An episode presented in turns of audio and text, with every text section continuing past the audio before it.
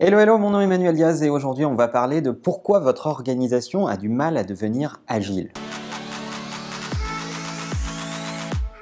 Vous connaissez certainement tous les processus de développement agile. Ce sont des méthodologies qui ont euh, permis, notamment aux projets complexes, d'avancer avec euh, une meilleure efficacité, une meilleure rapidité. Et l'inconvénient de l'agilité, c'est que on a pensé pendant tout un moment qu'elle était réservée aux devs, aux équipes techniques, aux équipes de production, et qu'elle ne concernait pas l'organisation dans sa globalité. Or, c'est une erreur, et c'est certainement l'erreur qui vous conduit à avoir du mal à avoir une organisation dans sa globalité en agilité, et pas simplement des équipes de production. Alors, si vous acceptez que l'agilité est bénéfique pour vos équipes de production, parce qu'elle permet un meilleur time to market, parce que le mieux est l'ennemi du bien, ça introduit les logiques de MVP, Minimum Valuable Product, c'est-à-dire qu'on démarre par un petit prototype et puis de sprint en sprint, on va l'améliorer, on va tendre vers quelque chose de beaucoup plus complet, beaucoup plus complexe, mais qu'on aura pu fabriquer au fur et à mesure et ajuster au fur et à mesure.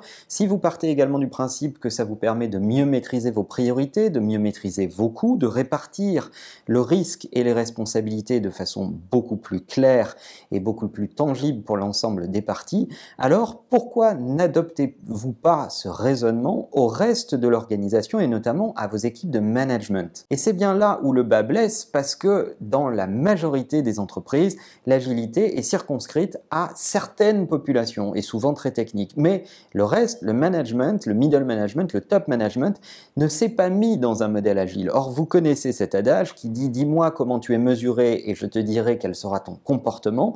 Eh bien, c'est exactement ce qui se passe dans beaucoup d'entreprises. On voit de l'agilité à un certain nombre d'endroits et des entreprises très crispées à d'autres étages de l'organisation et tout ça crée une organisation assez schizophrène avec des malentendus. On voit des managers qui sont encore appréciés sur des vieux KPI qui vont être euh, en fonction de qui ils sont et quelle est euh, leur responsabilité, euh, le chiffre d'affaires, la satisfaction client, la rapidité à laquelle ils livrent, etc., etc. Mais ce sont des indicateurs de façon verticale et isolée et ça n'amène pas l'organisation dans une agilité globale. Or finalement, un des grands succès de l'agilité, c'est qu'à la fin de chaque sprint, on fait une rétro et le client, le product owner, va vous dire oui, ça me va, ça me convient et voilà euh, ce qu'on va améliorer pour la prochaine fois. Eh bien, c'est exactement ce qui manque dans les logiques managériales aujourd'hui, c'est de se dire qu'est-ce qu'on fait petit à petit, comment on se met dans une logique d'amélioration continue avec ses équipes,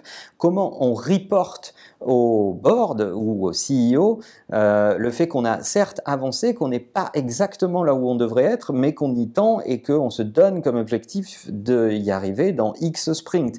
Si toute l'organisation se met dans cette logique, alors on a des organisations qui sont beaucoup plus capables de faire face à l'innovation, au changement, euh, aux nouveautés et qui sont beaucoup plus capables d'adaptation et c'est certainement ça la clé pour transformer votre organisation. Alors si vous avez lu des choses sur l'agilité, relisez-les et dites-vous comment les étendre à mes équipes de management et à mes équipes de direction. C'est certainement l'une des choses à faire avant l'été pour repenser le modèle managérial de vos équipes. Voilà, je serais curieux d'avoir vos feedbacks si vous êtes un praticien de l'agilité.